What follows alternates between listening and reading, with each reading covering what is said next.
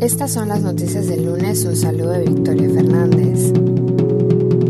Durante la primera sesión de alto nivel del Consejo de Derechos Humanos este año, el secretario general denunció cómo el Estado de Derecho y las normas de la guerra se están socavando en distintas partes del mundo. Antonio Guterres reiteró su preocupación por el Consejo de Seguridad, señalando que a menudo está bloqueado y es incapaz de actuar en las cuestiones de paz y seguridad más importantes de nuestro tiempo. Instó además a una reforma seria de la composición y los métodos de trabajo del órgano. Guterres también prometió el apoyo del sistema de las Naciones Unidas a los gobiernos para que trabajen por una paz y una seguridad enraizadas en los derechos humanos. En este contexto anunció el lanzamiento próximamente de la Agenda de las Naciones Unidas para la Protección, en colaboración con la Oficina de Derechos Humanos de la ONU. Por su parte, el alto comisionado para los derechos humanos señaló dos preocupaciones generales que podrían afectar a todos los países.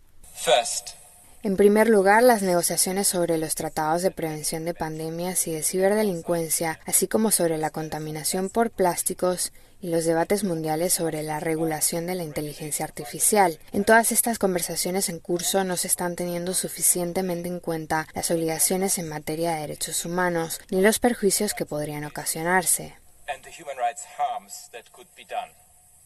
En segundo lugar, Volker Turk se refirió a los intentos de socavar la legitimidad y la labor de las Naciones Unidas, incluida la desinformación dirigida contra las organizaciones humanitarias. Respecto a Gaza, el secretario general reiteró su llamamiento a un alto el fuego humanitario en el enclave y a la liberación inmediata de todos los rehenes. Antonio Guterres advirtió una vez más que una ofensiva israelí en Rafah sería aterradora.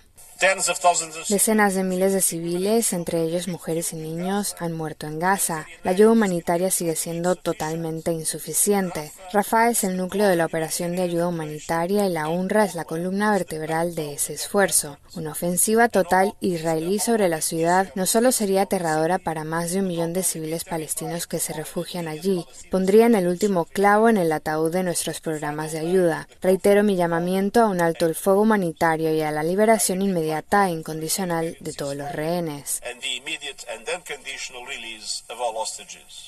Por su parte, el comisionado general de la Agencia para los Refugiados Palestinos señaló que en febrero se registró una reducción del 50% de la ayuda humanitaria que entra en Gaza en comparación con enero. Sin embargo, para poder hacer frente a las necesidades de dos millones de palestinos que viven en condiciones de vida desesperadas, la ayuda debería haber aumentado. Según Felipe Lazzarini, la agencia no puede entregar la ayuda necesaria debido a distintos obstáculos, entre ellos la falta de voluntad política, el cierre regular de los pasos fronterizos y la falta de seguridad debido a las operaciones militares, además del colapso del orden civil.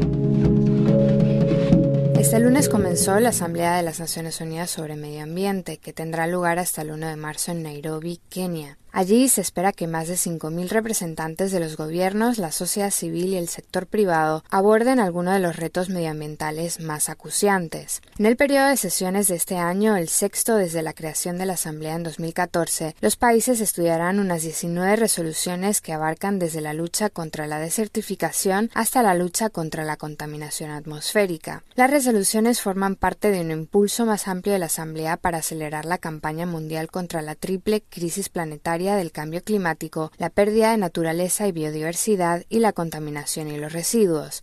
La Asamblea tiene lugar en un momento crítico para el planeta, en el que el cambio climático se está intensificando, un millón de especies se encaminan hacia la extinción y la contaminación sigue siendo una de las principales causas de muerte prematura en el mundo, señaló el programa de la ONU para el Medio Ambiente. Los desplazados forzosos en América Latina y el Caribe pueden contribuir significativamente a las economías si tienen la oportunidad. Estos son los hallazgos de dos nuevos estudios publicados este lunes por varios organismos internacionales, entre ellos la Agencia de las Naciones Unidas para los Refugiados. Los migrantes y refugiados cubren importantes lagunas en los mercados laborales locales e impulsan la demanda de bienes y servicios, lo que puede aumentar los ingresos fiscales y elevar el Producto Interior Bruto de los países receptores. Sin embargo, a menudo se encuentran en situaciones vulnerables, señala la agencia. Aunque la mayoría de personas migrantes y refugiadas están en edad de trabajar, tienen un alto nivel educativo y están empleadas, con frecuencia están sobrecualificadas para sus trabajos y se dedican a actividades informales, lo que limita sus salarios y agrava su inseguridad alimentaria. Los dos estudios revelan cómo las políticas específicas pueden facilitar el acceso a los mercados laborales formales y a los servicios básicos como la educación y la sanidad para que los refugiados inmigrantes puedan contribuir mejor a sus países de acogida. Hasta aquí las noticias del lunes. Un saludo de Victoria Fernández.